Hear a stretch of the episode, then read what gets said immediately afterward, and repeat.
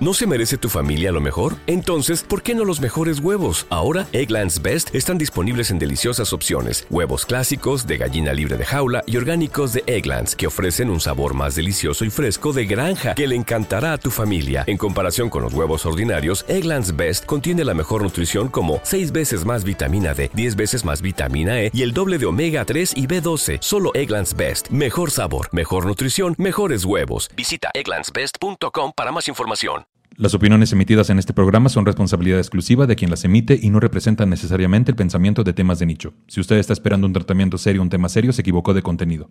Ya se le dijo, ya se le avisó, ya se le hizo el comentario. Bienvenidos, bienvenida Grecia Castillo, Miguel Burra. Muchos de, oye, qué bárbaro. ¡Oli! Sí. Es decir, si tenemos una plática de dos personajes frente a frente, tendrán que hacer este personaje, este personaje y un plano general. Sí. Invariablemente. Eso es por contrato en el gabacho. Sí. Un guion, fíjate, justo ayer mi mamá le dio mi teléfono a un extraño en el parque. Ah, caray. Porque el Ah, caray. señor le dijo, señora, qué bonitas sus mascotas. Y mi mamá, ¿cómo crees? Sí, tengo una idea como para hacer una serie. Necesito un guionista. Y mi mamá así sacó su sentido como una la chingada y dijo, háblale a mi hija. Hola, ¿cómo están? ¿Bien? Qué chingón. Hola, ¿cómo están? ¿Bien? Qué chingón. Soy Nicho Peñavera y les doy la bienvenida a Temas de Nicho, un podcast donde cada episodio hablaremos de un tema serio de forma cómica para tratar de entenderlo mejor y dejar de considerarlo un tema de nicho. Chiquechi, bienvenidos, bienvenida Grecia Castillo, Miguel Burra. Muchos de, oye, qué bárbaro. ¡Oli! Yeah. Yo dije, temas de nicho se trata sobre este pequeñas chapas para guardar las cenizas de tus Temas, temitas de, Temi- temitas de nicho. De nicho. Temitas de nicho. Nichos disponibles. ¿no? Nichos disponibles, como mi show. primer show. Nichos disponibles, bien que te Yo acuerdas. vi que lo, vi que lo este, anunciaste en muchas iglesias afuera. Nichos ¿Qué? disponibles. Y ¿En ahora está serio? Mudanzas Nicho. Mudanzas nicho, dice yo te lo mandé una vez. Y También. mudanzas, ya diversificando el negocio. Es que hay que diversificar, porque no toda la vida se va a vivir de esto. Exacto. Y siempre dicen, hay que invertir. En Hay cuanto invertir. tengas dinero de la comedia, pon un changarro. Eso es una tortillería, lo que sea, porque uno no va a ser chistoso toda la vida. Entonces, Se me dan más los chiles que las tortillas, te decía. Así que cualquier otra cosa. Yo estaba diciendo muy incorrecto. siempre. Sí. ¿Cómo estás, Grecia? muy bien, muy emocionada de estar aquí el día de hoy. No estudié. No estudiaste. No estudié. A ver si pasas el examen. Porque yo leo muy bien y traigo mucha información muy buena, ¿no es cierto?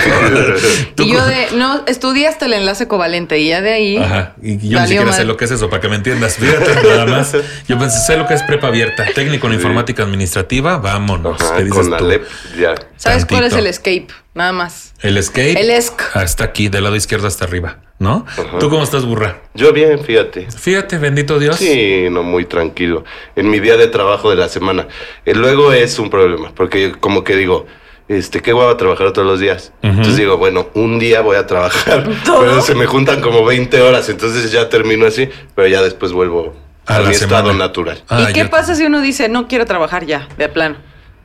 Quiero trabajar un día al año. ¿Qué tienes que hacer ese día? Vender órganos, yo No creo. manches, pues Mm. vender, ¿qué será bueno vender un solo Peinar día? una Kardashian. Así, llenar un auditorio, así ya cualquier cosa. Pedir este, sí. eh, Secuestrar al perrito de Lady Gaga. el- de Ricardo Pérez. El perrito de Ricardo Pérez. sabemos dónde vive. Pedir unos Ay, sí. milloncitos. ¿Unos qué? Pedir unos milloncitos por el perro de un famoso. Eso es lo que trabajar un día. Un par de meloncitos, ¿qué dices tú? Pero bueno, pero estás bien, tranquilo. Sí, en mi día de trabajo, en mi día de Es tu trabajo. día de trabajo, todavía falta mucho, pero ya vamos Son a los martes, son los martes. A Yo los- siempre eh, escojo el martes. Porque el lunes está muy culero para empezar. Eh, tengo esta teoría. Eh, pues yo me empedo como a partir del miércoles. ¿A partir de qué hora te Sí, decía? de las seis, ¿verdad? Ajá. Este, como a partir del miércoles. Luego el domingo, pues medio crudeas, pero pues te puedes echar unas chéves, no sé. El lunes estás crudo. Ese día sí no chupo. Ese sí no. No. Y entonces el martes ya estás bien. Y el miércoles ya se te vuelve a calentar el hocico. Entonces, qué mejor día que el martes. Sí, está muy bien. Trabajas más que dominos los martes. Muy bien. Sí, Me parece muy bien. Pues bueno, Yo- vamos a hablar. Te decía. ¿Y tú qué? Qué Sí. cosa tan larga. Llevamos miles de años contando historias, ya sea en torno al fuego, en un anfiteatro griego, contando cuentos a los niños antes de dormir, o a través de la literatura, el cine o los videojuegos. Tenemos interiorizada la estructura narrativa y sabemos que cualquier narración o historia tiene un principio, un medio y un fin. Pues eso Se sí. acabó. Este fue todo, el episodio. Como Como todo. y aplaudimos. Bueno, Qué muchas gracias por acompañarnos. Estuvo muy padre. Muy Sí. padre. O sea, esta es la estructura como más básica que todos conocemos, la que vimos en, en- en clases de español, ¿no? Exacto. Pero hay mucho más allá en un guion. Claro. Como qué podríamos decir. Pues, te- o sea, un guion, fíjate, justo ayer mi mamá le dio mi teléfono a un extraño en el parque. Ah, Ujú. caray. Porque el Ah, caray. señor le dijo, señora, qué bonitas sus mascotas. Y mi mamá, ¿cómo crees? Sí, tengo una idea como para hacer una serie. Necesito un guionista. Y mi mamá así sacó su sentido como una la chingada y dijo, háblale a mi hija. Es Sí. chamba. Claro. Y el señor de que, no, hombre, tengo esta historia. Y yo, señor, Señor, usted no tiene idea. ¿De cuánto tiempo se tarda uno en escribir un guion? Más de una serie, porque esto no empieza con capítulo 1, día, exterior. Ajá, sí. Exterior de la sala, ex- exterior, sala, así. Ajá, Interior, sala, día, Ujú. así, 2000. tanto. Ujú. No, no, este pido empieza mis personajes. ¿Cuál es mi tra Ya que tienes una idea de cómo, de qué se va a tratar, empiezas, ¿quiénes son tus personajes? Ujú. Y los diseñas también para que los sueltes en alguna parte, en algún mundo, y ellos hagan la historia solo si los conoces también. Ujú. O sea, no es nomás, les digo, Y escribir estos eran perros. Y estos eran... Pues Era una serie sobre perros, se iba a llamar Bob Patrol. Te decía. Bob Patrol. Bob Patrol. No sé ni cómo se Es dice. como que voy entre, El po. El entre Patrol. Bob el constructor. Eran perros constructores. Eran perros No constructores. sé, pues yo supongo. No, pues, era un perro policía, un perro de la ambulancia. Un bombero. Ah, el Pau Patrol, sí. Ah, era Pero como como tú dijiste Bob, yo dije Bob el constructor con Bob Pau el Patrol. Patrol. O sea- ya ves que así se pichan las series. O Sí. sea, las series y las películas pasa mucho de, de las juntas así de. Y como más o menos, este, ¿de qué se anda tratando?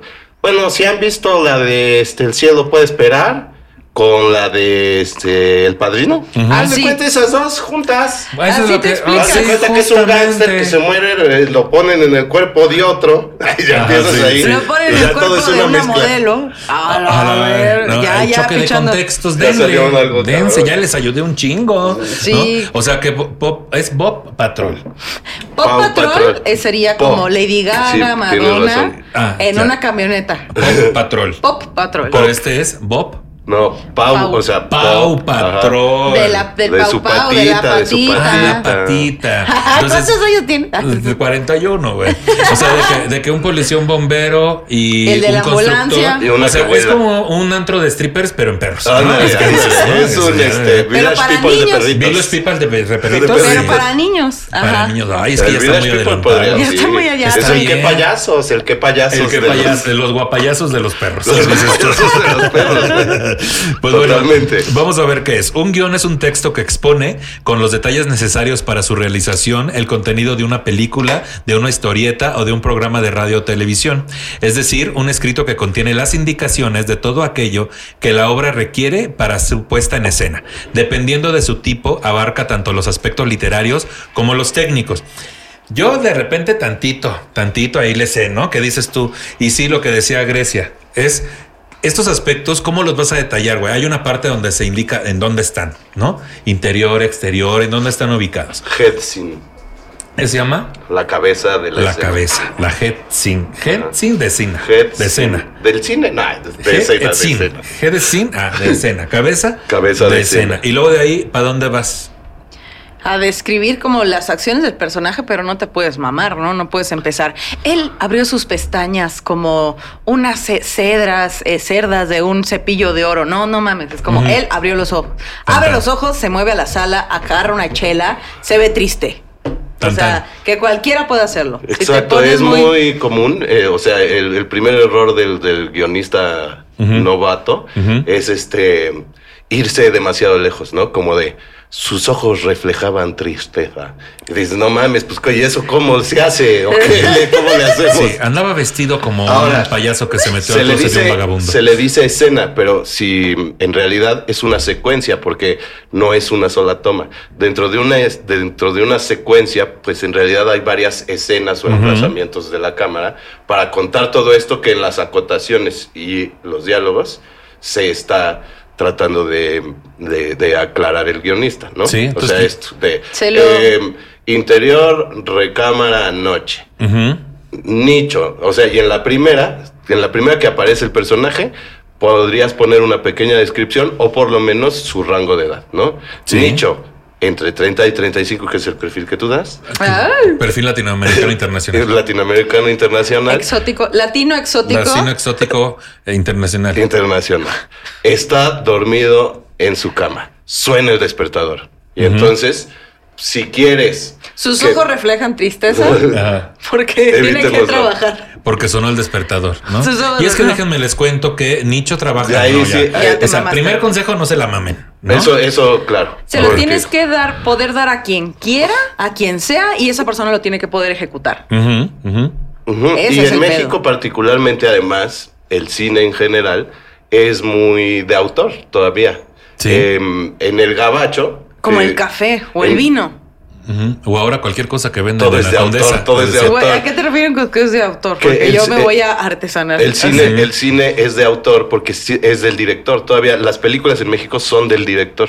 En el gabacho son del productor, del editor, del guionista. Y al final del director, el director finalmente solo ejecuta y siempre tienen que ejecutar primero sobre las escenas claves para mm, narrar y después, si hay chance, pueden hacer su toma, ¿no? Sí. Es decir, si tenemos una plática de dos personajes frente a frente, tendrán que hacer este personaje, este personaje y un plano general. Sí. Invariablemente. Eso es por contrato en el gabacho. Sí. Si tienes tiempo, pues ya le haces a la mamá y tú dices, ah, esta yo la quiero ver desde arriba. Los planos. Eso ya es Los tu onda. planos. Trépate, Juana, y agarra la Que eso también para les abajo. incluye Y aquí en México puede siempre haber sido desde arriba porque el director dijo y ya, ¿no? Vista de pájaro. Dice, dice. Qué- qué padre es la vista del pájaro. este, Desde el punto de vista de Ver un el- pajarito que estaba arriba en un pinche Y yo, cable. y yo así de ver el pájaro o la vista del La pájaro. vista del pájaro. Y el La- pájaro solo también. O la con lo que traiga, con Y luego, como nada más luego trae un solo ojo. A veces es vista de pájaro tuerto. Va, el Que pájaro. dices tú. Que trae un, solo ojo, dices tú. Pero ese ya es otro pájaro. Sí, no, no, ese no. El ojo de cíclope. No es Pero cierto. eso suele pasar. Entonces, si tú das demasiado en las acotaciones, el director suele encabronarse. Dice, a mí no me van a decir cómo hacerlo. Sí, No, tú dices, a, a veces se hace, dices, este, la cámara entra al cuarto, ¿no? Porque tú te imaginas que la escena donde queremos ver a Nicho durmiendo, se abra la puerta, ¿no? Cuando Sí. la cámara entra. Y ese no es tu chamba. Es del Esa- director. Ese es, chamba O sea, del director. tanto el tipo de toma como un poco de indicaciones sobre la emoción que tiene el actor, pues es más del director. Entonces no se mamen porque le van a caer gordo al director. Eso ¿no? pasa. Sí, tú cuentas la historia de Nicho. El día que Nicho perdió la cabeza, por ejemplo, si fuéramos a escribir esa historia, a mí me conviene, mí- yo lo que tengo que hacer como guionista es narrar porque pierdes la cabeza. Nicho pidió un pollo por Rapifavor y no llegó. La vecina de Nicho se le ocurrió taladrar el día que él tenía migraña. Le ayuda a su amigo con la mudanza y ve que hay una pistola en un baúl. Y. Nicho dice, en él me voy a meter en pedos. Pero el día avanza tanto que al final de la noche Nicho agarra la pistola y, Y mata un pollo. y mata a un y pollo y se lo solo. cocina. Ahora, ¿cómo pasamos de empezó así a enloqueció, que es el propósito del guion, ¿no? Que es a donde lo vamos a llevar, es la premisa. Sí. Claro, y, y eso que tú mencionabas, que digamos es la estructura clásica, que yo no sé en realidad de dónde proviene o quién inventó que será la forma de narrar las historias. Mi maestra pero- español. Ah, es. Pero es lo más claro, pues, ¿no? Sí, sí, sí. Este, está el, el planteamiento, que es- incluye la presentación de los personajes y el desarrollo, digamos, hasta el primer acontecimiento, que es donde tendrías que cambiar a un segundo acto, en el caso de una narrativa eh, normal, digamos, en una película o en un cuento o en una novela, este, tendría que avanzar hasta ahí, ¿no? Para que de aquí, o sea, de, de- de que acaba el primer acto hacia el segundo, se desarrolle y se, em, se evolucione el conflicto hasta un punto donde pueda salir bien o, o salir mal. ¿no? Sí. Y lo bonito del audiovisual, que creo que es lo que a mí más me enamora, es todo lo que puedes contar en una imagen sin decir nada. Si yo pongo a Nicho despertando en un cuarto que tiene una cortina tirada y que tiene cuatro latas de cerveza y está dormido raro y hay muchísimas este, cajas de pollo. Soy Bernie estoy- de los Simpson. Ya, sí. ya. ya estoy diciendo, esta persona tiene un problema, pero también puedo explicar que tienes un problema si está bien tendidita la cama.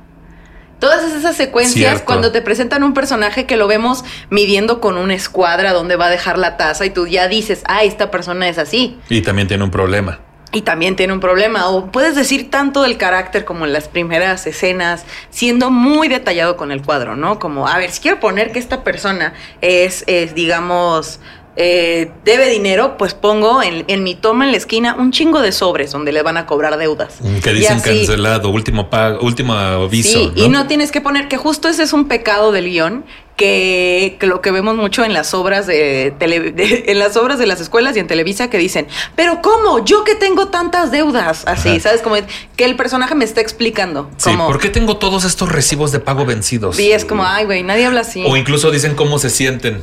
Pero- Por- hoy me siento de una. Es más bonito verlo en su rostro en vez de en el texto, ¿no? Pero creen que, creen que, justamente hablando de esto, creen que estos medios lo hacen de esa forma porque subestiman al- a la persona que va a ver la obra o, el, o el- la serie o la novela.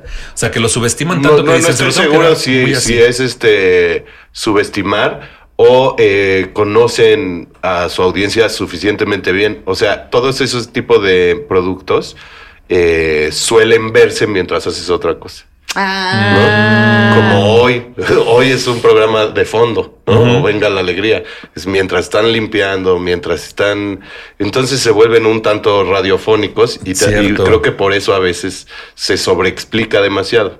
O, o en las telenovelas también pasa que les da miedo. Eh, porque, digo, los directores de telenovelas en realidad, este, su verdadero reto es acabar a tiempo, más que hacerlo chido, ¿no? Porque hay que grabar 12 páginas, 20 páginas al día, güey, que es pues prácticamente imposible. aunque- Por eso luego las tomas son bien piteras, la luz se les va, güey, ¿no? Y Sí. pasan todas esas cosas, porque es la prisa, y entonces les da miedo poner a un personaje que está solo, viéndose al espejo, este, y que tú interpretes lo que está pensando. Dicen, a la chingada, que diga, ay, ¿por qué amanecí tan sola, no? Ah, sí, sí, sí. Y ¿Por qué me dejó José pero me Braulio van a, pero, pero me voy a vengar. Y Ana Patricia González se va a enterar. Y me voy a ¿Quién vengar es? así. o luego ¿no? ponían la voz en off, sí. ponían la Ah, voz en off. Sí, ¿no? y el final de la novela va a ser este. Y así entre, a todo. entre su propia voz también este, se censuran, ¿no? Me acuerdo varias así de, y esa maldita que me lo quitó es una... O sea, su voz se queda, interna es una. también tiene... Ajá, tiene Ya, es- censura. tiene tres puntos. problemas. antes nos dice tres puntos. Es una como suripanta. Es una. Ya saben lo que es. Y se Y dice es que rápido, ¿no? Y sigue la siguiente. Ese es otro tema con la forma de hablar de tus personajes. Que tienes que estar consciente de cómo habla la gente a qué edad y en qué estado de la peda y nivel socioeconómico y todo. Porque a mí me ha tocado ver guiones donde los niños dicen, padre, ¿por qué te vas? Y es como un niño de cuatro años, ¿de qué hablas? O decir, soy súper feliz de ser fan de Lady Gaga. Canta para nosotros, Gaga. ¿no? Como También. algo así, no, no los, no, los niños no hablan así. Sí, Las señoras no hablan así. El personaje de esta mujer viéndose en el espejo, ¿cómo pensaría? Tipo, maldita pal- Paulina, ¿cómo se atreve? Vas a ver, maldita puta, o algo así. Ajá. Como que, ¿cómo habla esta persona? ¿Cómo habla este personaje que Y, creció? y- y- y una cosa que suele pasar es que haces que los personajes hablen como tú. O sea, yo suelo Oh. hacer muchos personajes que hablan como yo, con un montón de referencias viejas, con pendejadas en su cabeza, que suele, que, que a veces funciona. O sea, Gilmore Girls es un ejemplo clarísimo donde dos o tres personajes tienen el mismo idiolecto. Eso se llama Idiolecto. que es una cosa que descubrí después cuando vendí mi primera película. Todos mis personajes hablaban igual, güey. Y entonces me dijeron, pero pues es que todos hablan como tú, güey, no mames. Tú Y eres mi película. Le hablé a, yo dije, pues es que es mía. Para que se note, ¿no? Pues que se note, pues que como querían. Pero entonces me ayudó alguien más a eh, definir el idiolecto de cada personaje. O sea, había tres chavas y tal vez las tres chavas, no, no es que hablaban como yo, pero las tres chavas hablaban muy parecido. Entonces podrías cambiar el nombre del personaje de un diálogo a otro sin distinguirlas. Entonces, siempre lo que dice Grecia es muy importante al principio de un guion es eh, perfilar los personajes este, lo más profundo posible. O sea, incluso hacerles backstories y tú saber mucho del personaje. O sea, una cosa que nunca va a salir en la película que este nicho de Ni se chavito nicho de chavito este se le cayó un helado y quedó este traumado y Que también luego lo vemos, güey, por ejemplo, en Amelie, que también te pasan como su historia Amo. rápido al principio, de cuál es su personalidad y por qué. O sea, para que la entiendas y la acompañes mejor, ¿no? Durante Eso se la hace, eso se historia. hace, pero quizá tienes una backstory mucho más grande tú en un, en un documento, en una Biblia, tú tienes una, un backstory mucho más grande de los personajes que tal vez ni siquiera va a aparecer, pero esto que tú dices siempre pasa, eso sí tiene que pasar Sí. en, en- en la presentación de casi todos los personajes. Yo, eh, combinándolo con la impro, que es otra de las cosas que utilizo yo para escribir, es este, mientras más rápido podamos este, presentar a los personajes, que es el prol. El, pro, el personaje, relación, objetivo y lugar. Mientras más rápido suceda eso, más rápido podemos ir al acontecimiento, que es lo que realmente nos interesa en la mayoría de las películas. Porque hay otras películas, que hay que decirlo, que mm, no tienen acontecimiento y que siguen siendo, este, o sea, el acontecimiento puede ser la, la historia misma, ¿no? Sí. Como en Ya no estoy aquí o en varias. ¿Cómo, ¿Cómo le podremos llamar a esa parte de que tú tienes que desarrollar el personaje para conocerlo bien y guiarlo, ¿no? Pero después, ya cuando en la historia sí presentas al personaje algo que le sucedió, este, ¿cómo le podemos llamar esa parte, güey? O sea, presentárselo al público, ¿cómo sería? O sea, dar contexto, Ah, contexto, dos puntos. Así. contexto dos puntos. No, pues es la presentación del personaje, Pero- básicamente. Porque, por ejemplo, a- ahora que vi Harina, ¿no? Que es una serie donde tú colaboraste, eres parte de lo, del equipo. Pues son dos guionistas, ¿verdad? ¿Cuántos son? Pues ahí aparecen, bueno, o sea, son, son dos guionistas en Brasil y aquí pasó por varias manos hasta el final la terminamos. La última versión la hicimos el huevo Chava y yo. Que, que esta parte donde presentan por qué el, el, el por qué Memo Villegas es de esta forma, por qué el personaje del Y, y sargento eso hasta la mitad de la serie. es sargento, ¿verdad? Sargento Teniente, teniente, teniente. Harina. ¿Por qué, por qué el personaje es así? ¿Cómo entró a la policía y cómo empezó? Y ves cómo lo y era Ramírez, bueno, sí. Y, Y, era, era, era Ramírez al principio. Ajá. O sea, y, y identificas a Ramírez también y luego ves a Ramírez también siguiendo la misma línea. Exacto. Eh, o por ejemplo, ahorita vi Señorita 89 y cada episodio es el nombre de una de las chicas. Esa es una, eso es una cosa Y- increíble. y a mí, me, gusta encanta mucho. eso como público, porque sí, pero me encanta que te lo den a conocer ya después de que viste cómo se comporta y después entender por qué se comporta de esa forma. Porque es algo muy bonito y nos pasa con las personas, ¿no? Nos pasa con las personas que juzgamos sus acciones o lo que sea en nuestra vida diaria y ya que los conocemos es como, ah, no mames, pues claro, le partí en la madre de niño, ¿cómo no va a ser agresivo? Creo que es un proceso natural en nuestra cabeza. Pero hay otras películas o otras obras en las que te llevan el personaje desde la infancia, como en Amelie, que ya sabes cómo se va a comportar. Pero sí es más rico resolverlo como público, que no te den todo ya masticado, ¿no? Como que estés ahí, ay, verga, ¿qué iba a pasar? ¿Y ahora? O muchísimo. descubriendo, que es lo que te iba a decir. Por eso decía, la línea narrativa natural, o sea, una línea recta Eh, narrativa, pues empezaría con la presentación de los personajes, el acontecimiento, el desarrollo, el, este, la escena de rigor o el punto máximo del, del problema y la solución o no solución hacia el desenlace, ¿no? Pero se puede jugar de muchas maneras. Es decir, tú después puedes agarrar estos cachitos y moverlos del lugar y presentarla de una manera distinta. Sí, que ojalá pasaran a vida real, o no sé si por eso nos gusta a las personas que somos más empáticas de, de, güey, quiero ser empático y saber por qué es de esta forma y también ser compasivo, ¿no? Que eso es lo que se genera al final, tener compasión. Y que podría ser o no al principio. ¿no? Sí, o podría sea, ser o tampoco no al tiene que ser tan rápido. O pero- ves a alguien poniéndose hasta el pito de borracho y luego los ves guacareando y dices, no más, pues sí. Ah, no más, pues sí, ya le sobras la espaldita. Sí. Ahora, si hicieras una película alternativa, lo puedes ver vomitando y después ves cómo se empedó. Y la ves al revés y ves cómo llegó Sí, a esa ese película punto. de Irreversible, güey, que es todo Esa al es revés, qué fuerte película, güey, ¿no? Es Mónica Bellucci. Ajá, la de la violación. La, de Mónica. eh, de Irreversible es una película bien que fuerte.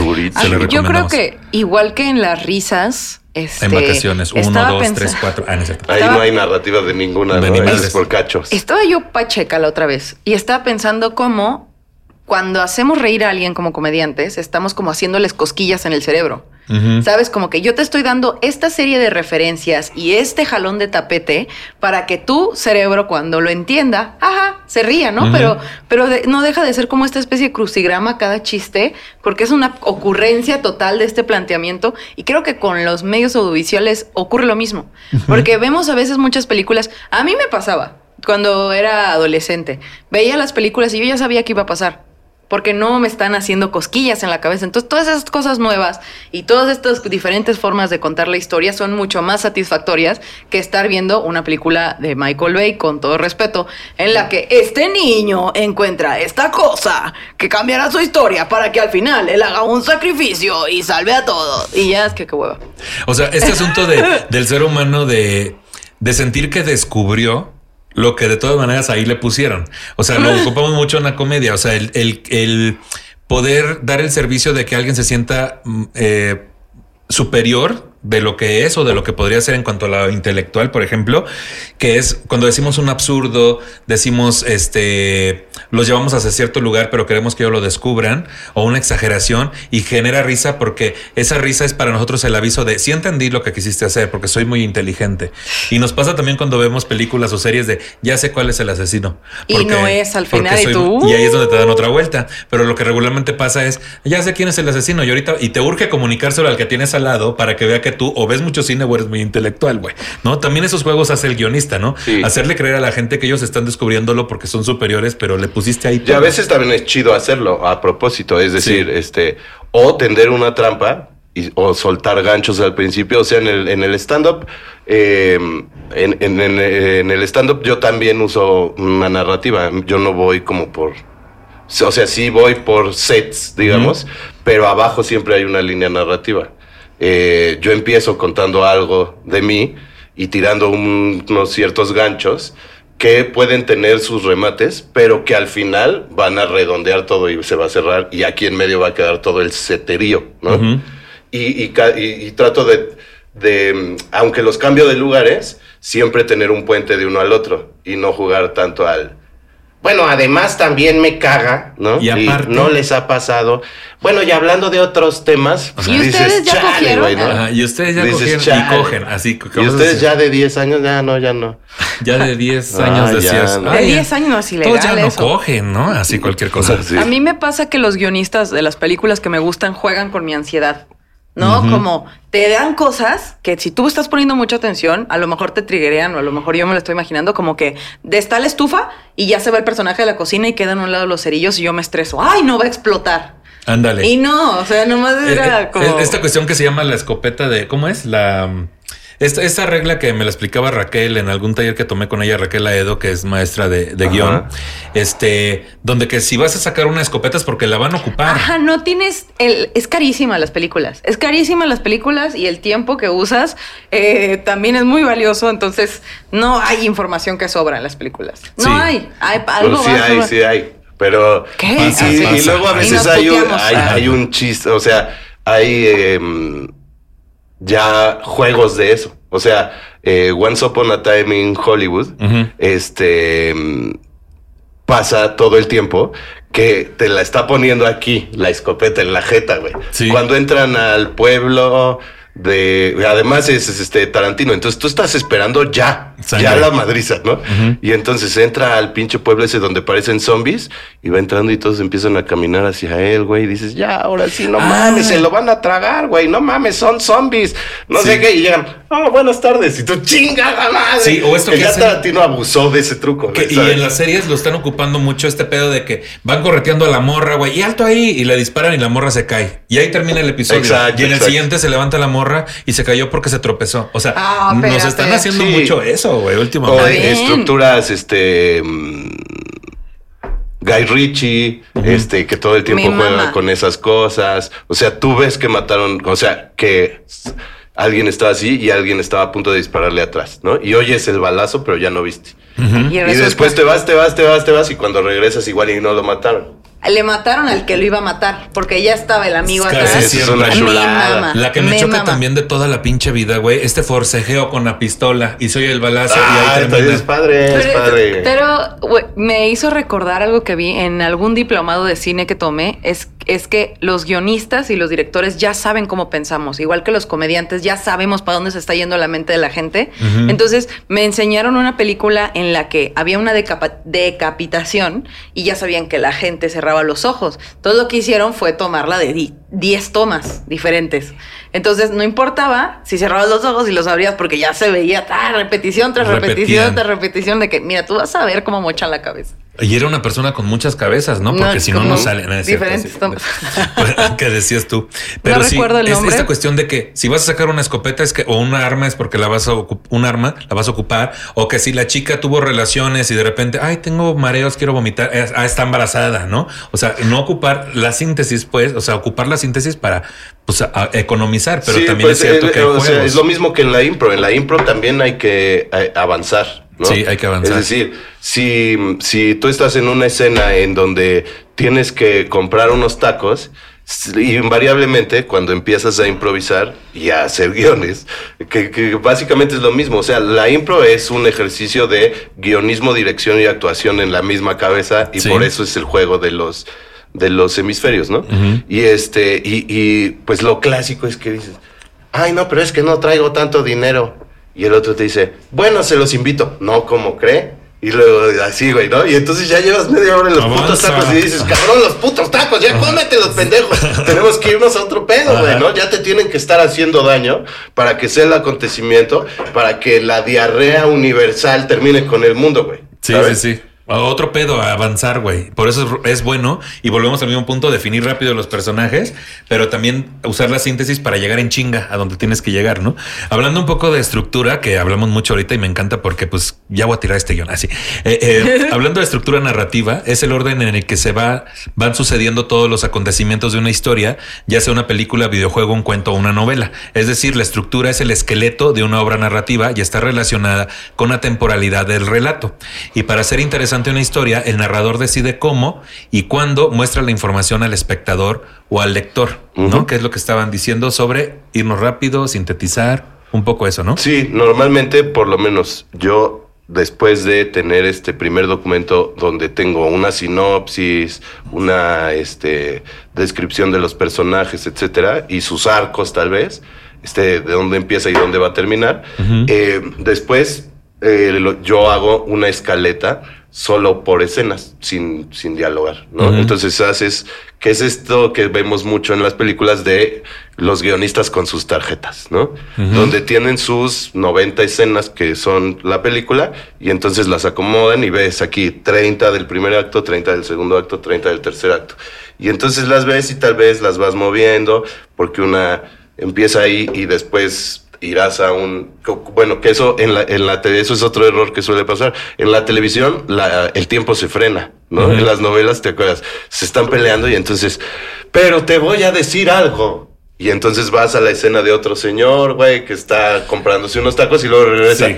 Ahora sí te lo dije, ¿no? Ya, O ya el le otro episodio, güey. Eres un pendejo. Ya, ya. después de que entre todo eso pasaron un chingo de cosas. Y entonces ahí existe como la paralelidad en los tiempos. Que- sí. En las películas no se suele hacer eso, sino puede ser que una secuencia sí se corte y después continúe, pero, pero con una elipsis de tiempo. Que, que a mí, por ejemplo, lo que me gustaba mucho de Lost, pero también me dolía un poco como de hoy, mi neurosis, el pedo de que termina un episodio en algo muy cabrón, quieres saber qué sigue y el siguiente episodio es de otra Ya, es de historia. otras cosas. de otra Ahora, cosa, güey. Tienes que esperar a que Y salga. dices, me lleva la chingada. Lost, quién sabe si era a propósito o no, porque ya ves el final, ya dice uno, ah, ya ¿Qué se la saqué, ya dijeron, no supieron cómo Ya resolver nada. Tenían Ajá. a la gente tan en suspenso que se echaron todas las temporadas y todavía siguen Yo hablando. la vi dos veces, güey, yo después de ver el final. ¿Por qué, hablando de, de guion y de las series, por qué se acabó culero, tan culero el Game of Thrones? También.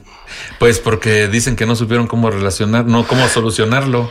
es que suele es- pasar, Ah, yo, yo, sí bueno, lo no lo entendí. sé, ¿eh? A mí sí me gustó. O sea, pero todos con los que los veía y nos juntábamos a verlo, este no les gustó. Fíjate qué libra soy, yo ni vi la serie, pero todo el mundo se quejó del final. Qué pesada. Yo lo que creo es que a veces pasa, o sea, pues tú, tú eh, cuando escribes y, y vendes una serie, eh, claro tienes pues ahí unos ganchos que dices, bueno, si hay la segunda, si hay la tercera, pero si después terminas haciendo 13, güey.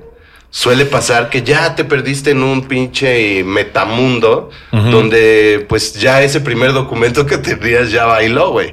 Y que quizá lo creciste y lo creciste, pero pues se va perdiendo un montón de cosas, güey. Sí, en Hasta el el, proceso. queso, el mejor queso se estira cuando lo se rompe cuando lo estiras. Ay, tengo hambre, Ah, quiero unas. De quesadillas. así vas a estirar. Uno va como guionista deshebrando el queso y lo estiras y lo estiras. ¿Y qué tal si el alien controlaba al, al malo? ¿Y qué tal si el alien tenía otro jefe malvado? ¿Y qué tal si en realidad Sí, siempre tuvo pasa mucho en las novelas y de y en las repente, series, ay, ¿no? vergas, ya no me da el queso. Y luego Y- lo solucionas como en impro a veces de que, y al final se despertó y vio que todo era un sueño, ¿no? Es el- También que dices, es la también peor. pasa. Pero pues esa es la solución de Esa es varias. la solución las de, que varias, güey. Pero bueno, ¿para qué contamos historias? A veces una historia es una forma de decir un hecho, a veces es una forma de exorcizar nuestros temores.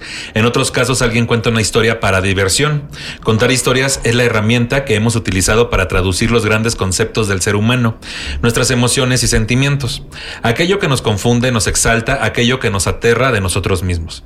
El hombre busca darle sentido a lo que le rodea y lo encuentra creando un universo de dioses que caprichosos juegan con el destino, la suerte y la vida de los humanos. Las historias que conforman la mitología sirven para exorcizar el miedo de un mundo tan terrible como bello. El storytelling es, pues, la manera que han encontrado el ser humano para ordenar su realidad, exorcizar sus miedos y entender nuestra propia naturaleza. Quiero hablar rápido como de, bueno, no tan rápido, pero quiero hablar. Así, aquí tenemos tipos de estructura narrativa para quienes están interesadas, interesados. Según la, la fuente que consultemos, se hará una tipología u otra. Veremos algunos tipos de estructura que podemos encontrar según el orden en el que el espectador va conociendo la historia. Un tipo de estructura narrativa es la lineal. Es aquella en que las acciones se nos presentan de forma cronológica. La mayoría de las películas y videojuegos tienen esta Es estructura en la que hay saltos temporales.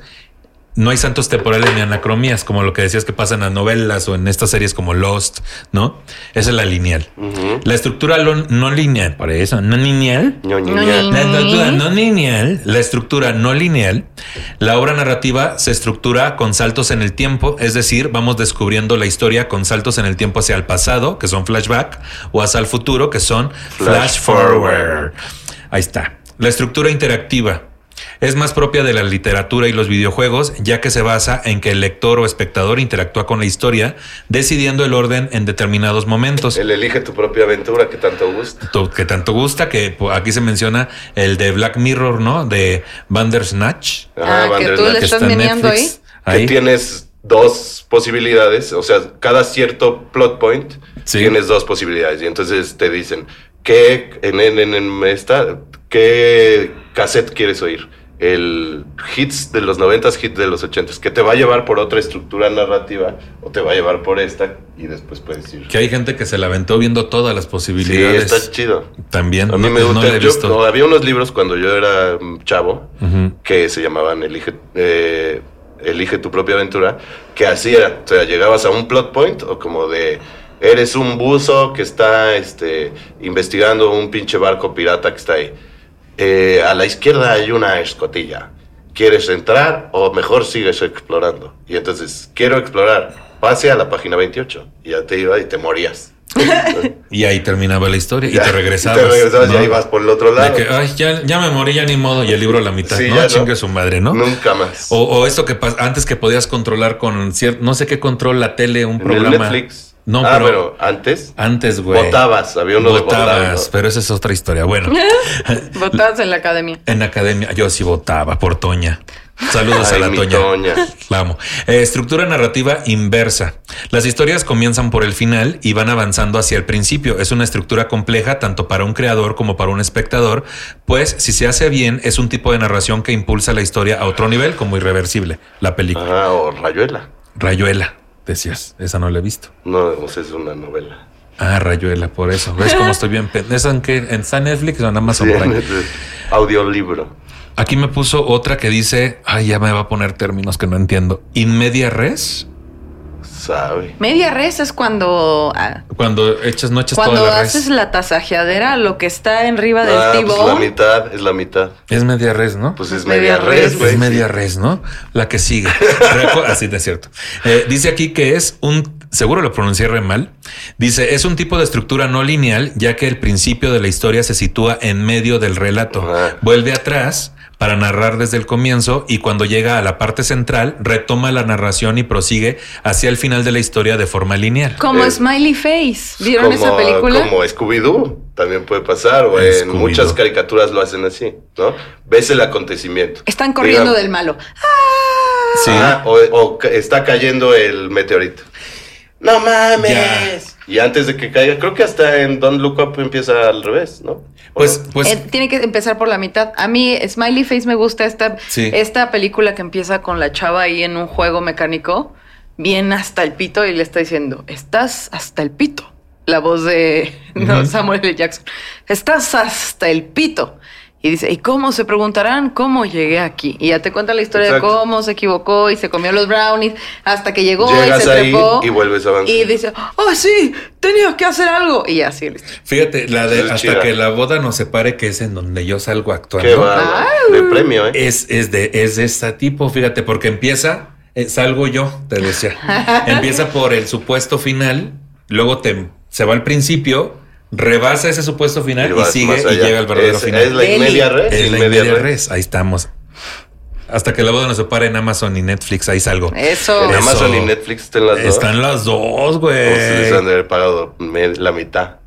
Tú di que está muy No buena. la he visto. Bueno, tenemos Pero otra saben que- todos mis amigos, así. Todos salimos ahí. Dice ahí reaconto. Raconto, raconto. Es otra versión de la estructura narrativa no lineal, pero no empieza por la parte media, sino con el final de la historia, o directamente con el final de su vida. También se le llama estructura maestra, de destino o circular. La antiestructura es lo que el teórico del guion Robert McKee, Mackie llama el anti- la antitrama. Presenta un orden inconexo de los acontecimientos, aunque predomine la narrativa lineal, y también se puede caracterizar por el uso de la casualidad frente a la causalidad. Y por último, la estructura de contrapunto, que se basa en la repetición del mismo acontecimiento, pero afrontándolo cada vez desde un punto de vista diferente, como estas películas típicas de que se muere y despierta y empieza su día desde cero. Y se muere y otra vez El día de la marmota. El día de la marmota. Eh, este de la muñeca rusa. Russian Ah. Ay, mira, lo teníamos, pero ahí.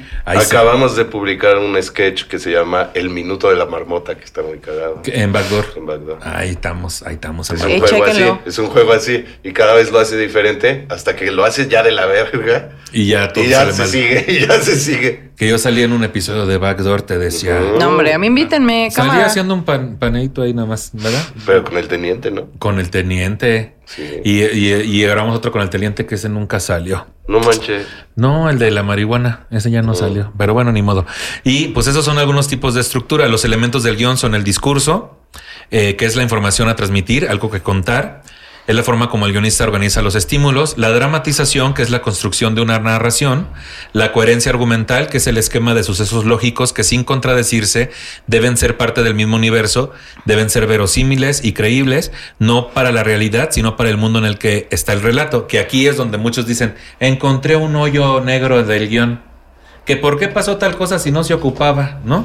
Eso también sucede, son errores normales o están ahí por algo. Pues, o sea, no, no, sí suelen ser errores. O sea, es muy difícil escribir una estructura no lineal sin, no- sin caer en un bache narrativo o... A menos o de que la escribas y lo la revuelvas, ¿no?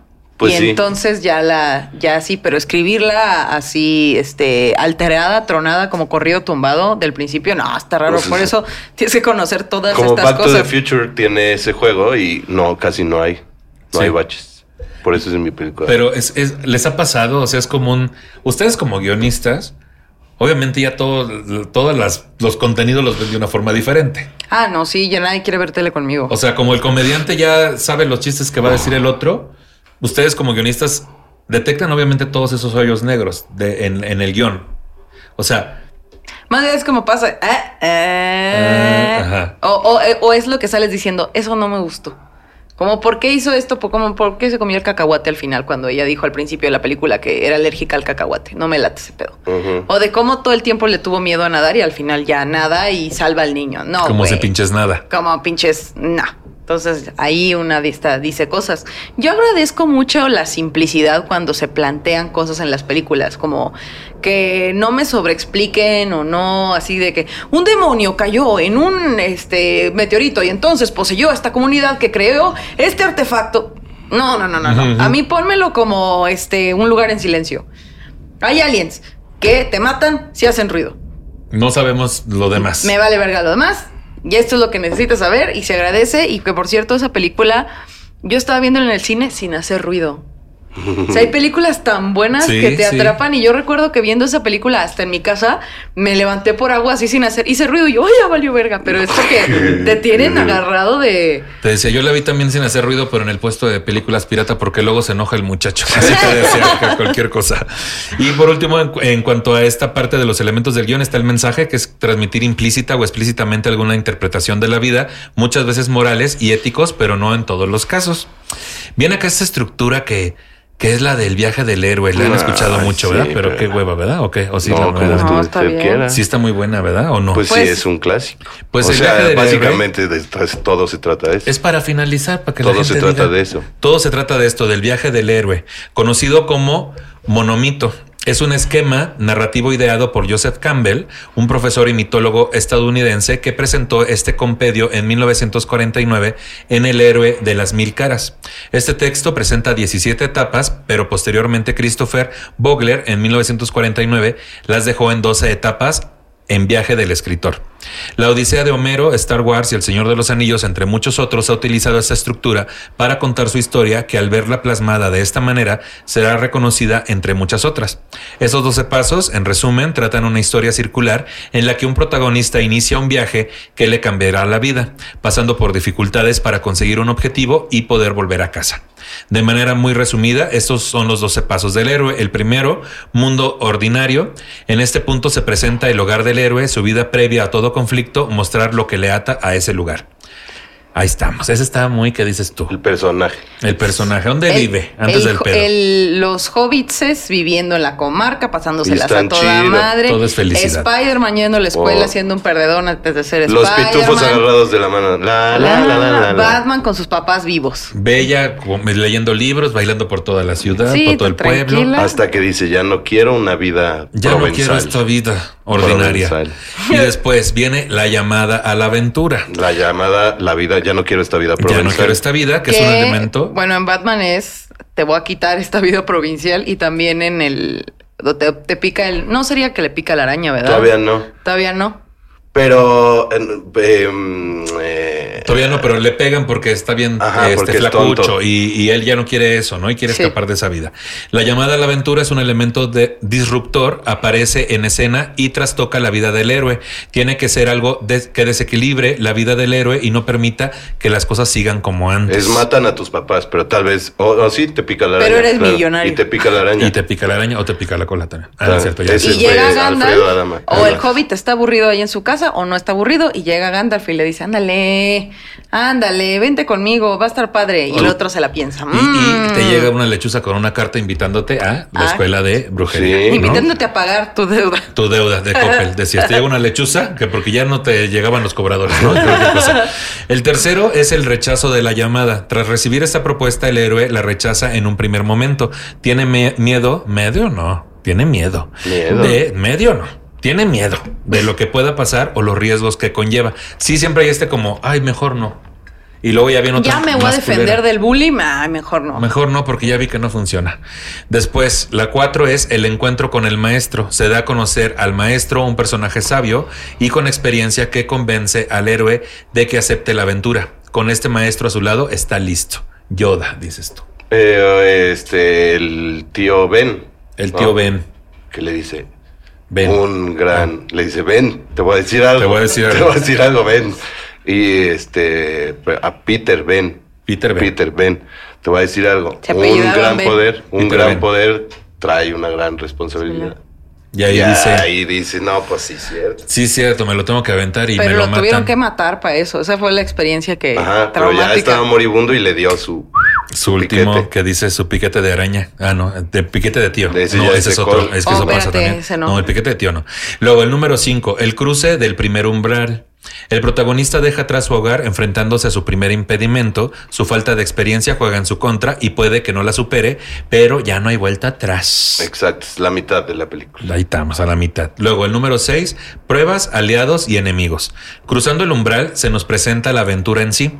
En esta conoce a sus aliados que, junto al maestro, acompañarán en el resto del viaje del héroe. el- la, la creación de las, ¿cómo se llama? La hermandad del anillo. Estos son tus compitas, estos son los orcos, estos son los que te van a ayudar. Con estos vas te- a ir a subir al cerro este Ajá, y vámonos. y vamos ahí, ¿no? Al cerro. El, ce- el cerro este, tal de El cerro del ojo. El cerro del ojo. Súbete, trépate Ojo al de ojo. agua. El ojo de agua. Es agua termal, te decía. Sí, Es Tehuistla, está por Tehuistla. te decía. El número siete. El acercamiento a la caverna más profunda. Ay, qué fuerte. La historia avanza y las pruebas cada vez son más difíciles. Puede superarlas o no, pero en tal caso gana experiencia, conoce mejor a sus enemigos, además de a sí mismo. El número 8, el Calvario, que ese también está en Cuernavaca. Es una iglesia muy bonita. Ah, no, esa es otra, es una barranca. El Calvario dice. Monte Calvario, El Monte esa era una Calvario. novela. Esa es otra, ¿no? Y estaba este, la casa al final de la calle. Esa es otra también. Bueno, ya. El número 8, el Calvario. Llegamos a unos. A uno de los clímax de la historia, un momento dramático en el que el héroe pasa una situación de vida o muerte, la supera gracias a las experiencias ganadas, este punto que recuerda cuando cruza el umbral, ¿no? El- el número 9, la recompensa. El héroe, tras superar este calvario, recibe una recompensa por sus acciones, pero este triunfo es temporal porque no ha cumplido su objetivo y debe continuar. Es temporal, tantito, ¿no? Últimos tres. El camino de vuelta, que es el número 10. El héroe emprende el camino a casa, pero en su camino se enfrenta a un problema que lo pondrá contra las cuerdas por última vez, como una persecución o un segundo combate contra un villano que parecía derrotado. ¿Esa qué le suena? Es el, el Olis Lost. No, ese todavía no es el Olis Lost. El Olis Eh, Lost. El todo está, que- ¿Todo perdido. está perdido? Ese No, todavía no es. es. Es, es antes, es cuando. mm, Thanos, se ve la mano de Thanos que ya estaba muerto. Bueno, no. O él se ve el villano de, de la serie que se mueve un escombro y sale la mano, ¿no? Y ahí te dicen, y valió verga, a ver por él. O este, en 300 son muy claros todos estos pasos también. Es cuando la última batalla con el güey ese de los 120 aretes. Sí. Y dices, sí, vamos a ir a esta madriza, ¿no? Y ya después viene el que, el que decimos, la escena de rigor. De la escena no. de rigor. Que es este, antes de la resurrección del héroe, que es el número 11. Y lo- ese sí es el Olis Lost. Que es, y eso Ese pasaba es- mucho en los caballeros del zodíaco, que es ella, bueno, lo madreaban y resucitaba cada rato, ¿no? Bueno, no se moría, ¿no? Dice aquí: Este acto es el último reto con el que se transformará, dejando atrás su antiguo yo. En definitiva, esta resurrección es el clímax de la historia. Cuando lo supera, se encamina de regreso a casa tras superar esta aventura que ha cambiado su vida. Que es el de 300 hincándose. Que dice, sí, ya valió madre, ¿no? Pareciera. Y de repente, chun, chun, y O- brinca. Y lo, y le, y lo, y le pega. Y en el Venom, que En el Venom. lo, me lo acuchillan y que se cae. Y tú dices, valió Y verga. ahora sí y ya. valió madre. Y bomba. Y dices, ya vez. vámonos parando, mi amor. Y Nel, Y Nel. espérate, porque Y que todavía- dices, ay, Es cuando parece que ya valió verga, pero Y no vale por las verga. ganas que tenía de ir al baño, dices. ay, Dices, ay, ya me hice tantito, pero Bueno, está bien. espera. A ver, cuéntenme el final. No, o esto que pasaba, te digo, en todos los episodios del Caballeros del Zodíaco. Siempre salías ella de abajo de una escombros, ¿no? Pues yo creo que se le bajaba la presión más que, más que se moría. La gente decía, ya se murió. Pero Sí. el güey se le bajaba el azúcar y ya al Ah, rato, eh, ¿qué pedo? O a Cisne, cuando ahí me lo dejaron ahí tirado y fue una de las escenas más homoeróticas de, de no la recuerdo. cuando Andrómeda dice, te voy a calentar con mi cuerpo. Échate. Ay, no hay. Ay. Arrímate al fogón. Arrímate al fogón, hazte para acá. Y por último, el 12, que es el regreso con el elixir. El héroe finalmente vuelve al mundo ordinario, una vuelta al orden tras este periodo. No, por eso no, tras este periplo, dice aquí.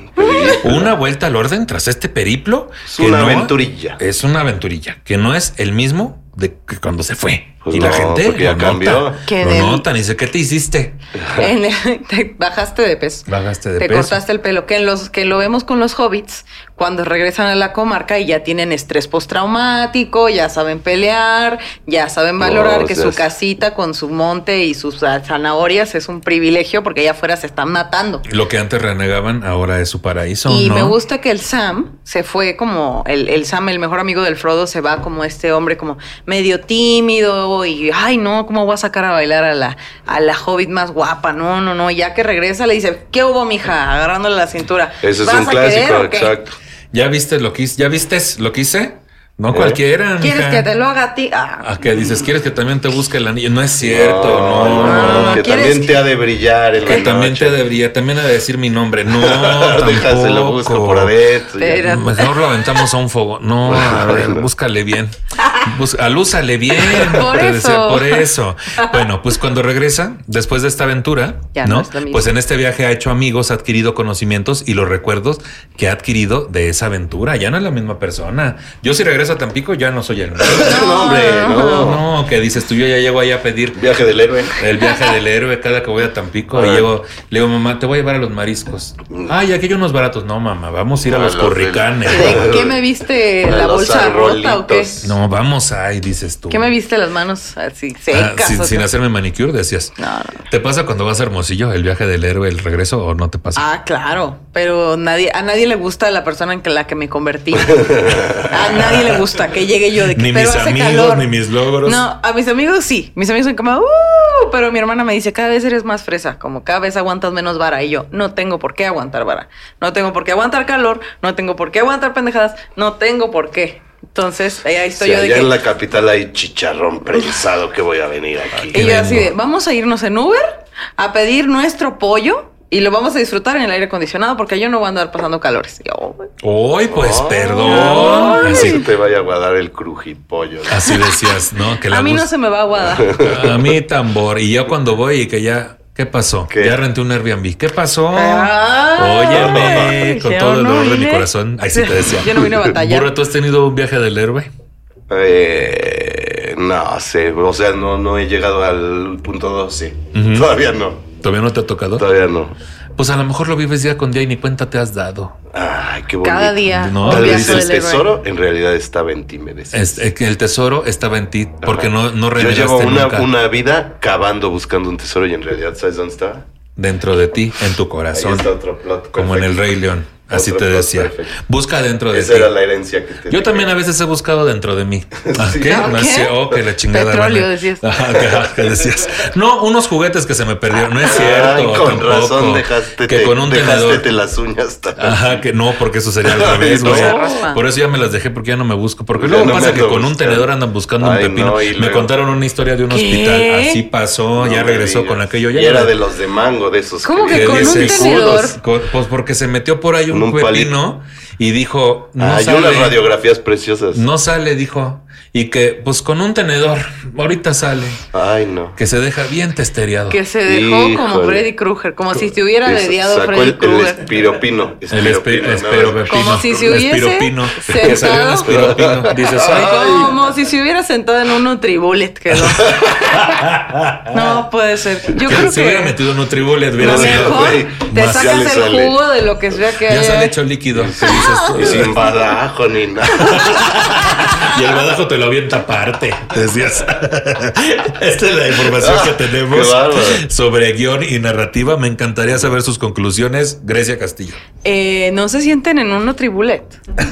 no se sienten en un Nutribullet y si sienten que algún producto mediático no los está retando, oye, qué inteligentes. Los invito. Ay, nada, ese es mi de este. Siéntanse importantes y pues si quieren escribir, escriban. Si quieren escribir, escriban. Si quieren escribir, escriban. No todo va a pegar. También que No, sepan no. eso. Ajá, pero nadie, nadie Si es Michael supieses. Jordan. Nadie es Michael Jordan en Space Jam. Nadie. Nadie. Todos empezamos en nuestro viaje de héroe valiendo verga. Y ya después de encontrar a tu maestro y darte el tiro que te ibas a dar, ya sales ahí sabiendo que vas a valer verga a veces y a veces no. Pero más acompañado y con más experiencia. Exacto, qué Miguel, Miguel Burra, ¿cuáles son tus conclusiones de este tema? Este, nada, pues que es muy importante que varios guionistas conozcan estos 12 puntos. Incluso los que ya venden. Yo acabo de leer un guion de 120 páginas donde no pasaba más de tres de estos. No Y manches. ya se está produciendo dicha película. Ya he visto Aún así está bien. Está Ahorita bien. nos dices cuál es. Está bien y este y creo que va a ser divertida aún así, pero este pero sí creo que debes si si si vas a gastar un millón de dólares, pues que, que se cuente algo, ¿no? De Tantito. mínimo, de mínimo, porque si es un güey caminando, ahora es válido también, o sea, esta del, del cholo, la que te digo, la de ya no estoy aquí, Sí. pues en realidad si tú la ves, no hay un acontecimiento como tal, sino es como un espacio de tiempo donde se modifican las cosas, pero eh, pero en realidad no hay este todos estos puntos. ¿no? Y aún así me parece una película increíble. O sea, hay varias formas de escribir y de contar historias. Este, y no todo tiene que ser una transformación tipo este Cuarta transformación. como la 4T, ni una no. quinta ola. Ah, no es cierto, es que vemos la más draga, te decías es otra cosa. No, como este Steven Spielberg, no todo tiene que ser Steven Spielberg. Este, pero hay que empezar por el principio. Muy buen punto. O no, res. porque también está la También media res. está la Oh, media nada, res. Media nada, res. bueno, no digo nada. Pues usted, no, está muy bien, está muy bien. Muchas gracias por sus conclusiones. ¿Algo más que quieran agregar? No, No, muchas gracias. Muchas por invitarme. Gracias a ustedes. Estoy muy que contento con este episodio. Fíjese usted que mis conclusiones son pues que si este, usted hace guion, pues le estamos viendo, ¿no? Aunque se le produzca, luego le vamos a ver, vamos a decir, ay, esto no sirve, pero solo somos algunas personas. El resto va a decir, es lo máximo. Sí, pues sí. Pero hay que estudiarle, tome su taller de guion si a usted le interesa. Este también contacte acá a las muchachas para que a lo mejor después sacan su taller. ¿No tienen su taller de guion? Yo sí, todavía no. normalmente, Vieran pero no tengo, no he podido. No has tenido tiempo. Pues bueno, para eso precisamente que lo sigan en sus redes sociales. ¿Dónde te puede seguir la gente, Grecia? Encuéntrenme como arroba la pinche Grecia en todas las redes sociales. La pinche Grecia y. Burra. Miguel Burra. Miguel Burra, contenidos, algo que quieran invitar a la gente a ver. A ver al cine, a pagar la entrada, ¿no es cierto? Tú tienes que tu podcast. Ah, sí, vayan a ver. El poder, me recuerdas tú. Ah, váyanse a la ver. No.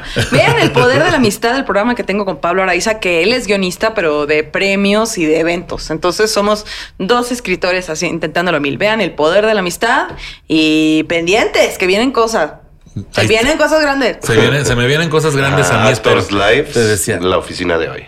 ¿Y qué dices tú? ¿Dónde te puede seguir la gente? ¿Qué andas haciendo? Eh, pues hay dos, dos películas que se deben de estrenar este año, que es Permitidos y, y Bendita Suegra. Está Harina ya no en primer lugar, pero todavía en el top 10 de Amazon. Amazon Prime. Ahí pueden buscarla, donde yo terminé de escribir Y actuar también. y actuar también. Y Backdoor, que pues ahí sigue. Ahí está Backdoor.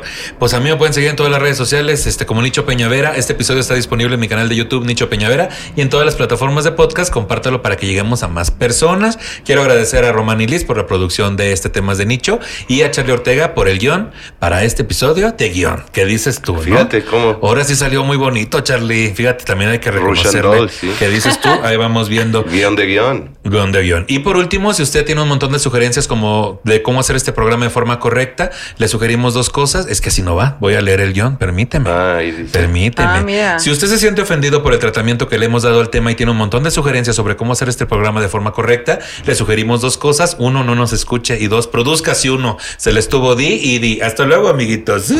Hasta la próxima. Hasta la próxima. Y le hacemos así. Vamos a escribir un guion. Yo empecé de una manera y acabé de otra, este. Fíjate. El, viaje del, Sí, media lo vi. res el viaje del crudo. Sí, te el vi. viaje Ese fue el viaje del crudo.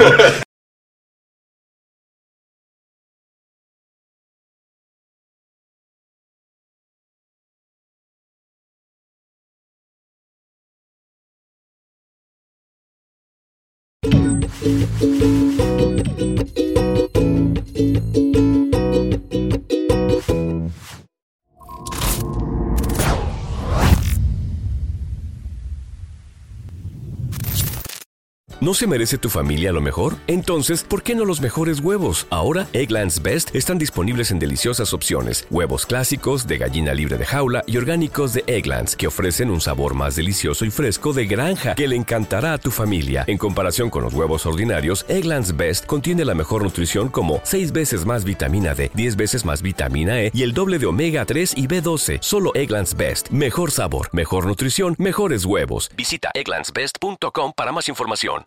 How should you plan for when your home becomes too small? Or when the next one gets too big? At Sandy Spring Bank, we're here to help create personalized solutions for financing your home loan. Whether it's a new home or refinance, renovation or addition, fixer upper or new build. Banking is a conversation. Let's talk about your mortgage. Visit sandyspringbank.com slash mortgage. Mortgage, home equity, and other credit products offered by Sandy Spring Bank, Equal Housing Lender.